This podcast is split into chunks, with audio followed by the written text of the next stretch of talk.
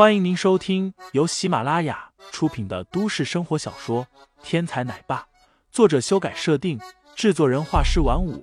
感兴趣的听众老爷们，赏个三连，点亮我的关注，点亮你的夜空。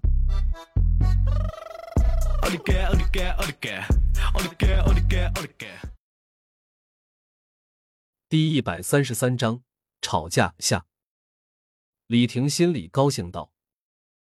在李婷算计着用杜威对付林飞的时候，林飞正躺在船上自己的房间里悠哉悠哉，闭目养神。销售部的美女们因为是第一次来游艇，早已是三五成群的四处游玩去了，只有林飞躲在房间里，一个人没有出去。甚至陈月邀请他一起出去，他也没有答应。这一艘游轮，林飞其实很熟悉。因为这游轮的图纸还是林飞亲自从海外夺回来的。当初这艘游轮的设计单位内部出现了间谍，游轮的图纸在设计完成以后便被偷走了。设计单位用尽了各种办法，都没有能够追回这件图纸。后来林飞接受了委托，拿回了图纸，所以设计单位千恩万谢，在游轮建成的那一天，还邀请林飞前来参观。并且，为了感谢林飞，当初出资购买这艘游轮的那个买家还给林飞了一张特别的卡片。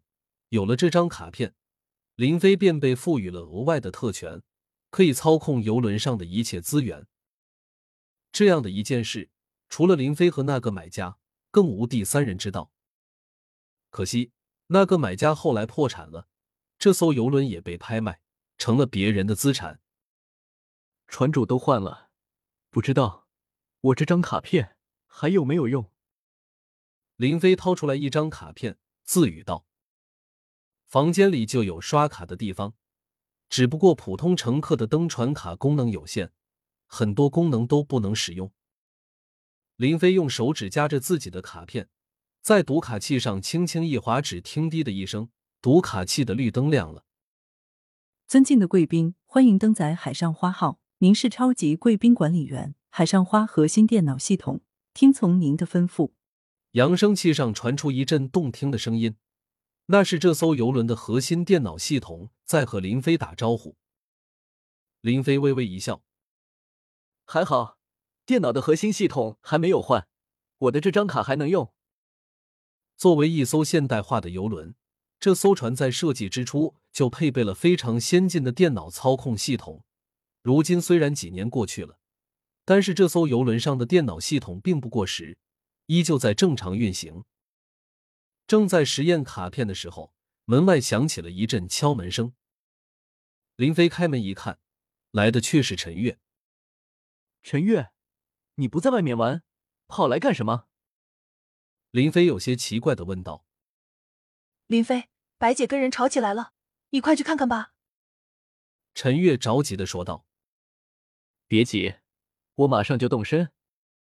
林飞回屋收拾好卡片，然后跟着陈月往前走去。一边走，林飞一边听陈月介绍事情的缘由。原来，白子梅、陈月等几个人并没有和其他的销售部的姐妹们一起去参观游轮上的各种娱乐设施，而是一路到了船舱的底部。在这艘游轮的底部，有一块特殊的区域。这个区域是可以进行海钓的。明珠的位置靠近东海，而在东海沿岸有一种名叫海斑的鱼，特别鲜美。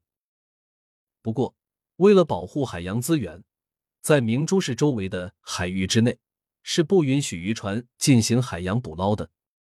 但是这里却并不禁止海钓，毕竟一船一钩并不能钓起多少鱼。因为是游轮，以游玩为主，船只在海上移动的速度非常缓慢，这就给海钓创造了条件。所以船上开辟了这么一个海钓区，供喜欢的游客进行海钓，而钓上来的海鱼，船上还负责免费加工，这可为白子梅等几个吃货创造了条件。所以上船以后，白子梅等人立刻迫不及待的跑到这里来体验海钓。不过，海钓区的位置就这么几个，白子梅等几个美女一来就占领了一半的海钓口。毕竟人多钓钩多，钓上海斑鱼的几率就大。只是没想到，众人待的时间不长，有一个富家公子也来这里海钓，在看到没有位置以后，想要众女让出几个位置来给他。原本这人如果好好说话的话，让他两个也不是不行。但是这个公子日常嚣张惯了，开口语气就非常不善。而销售部的美女本来就是靠嘴皮子吃饭的，双方话不投机，你来我往，慢慢就吵了起来。听众老爷们，本集已播讲完毕，欢迎订阅专辑，投喂月票支持我，我们下集再见。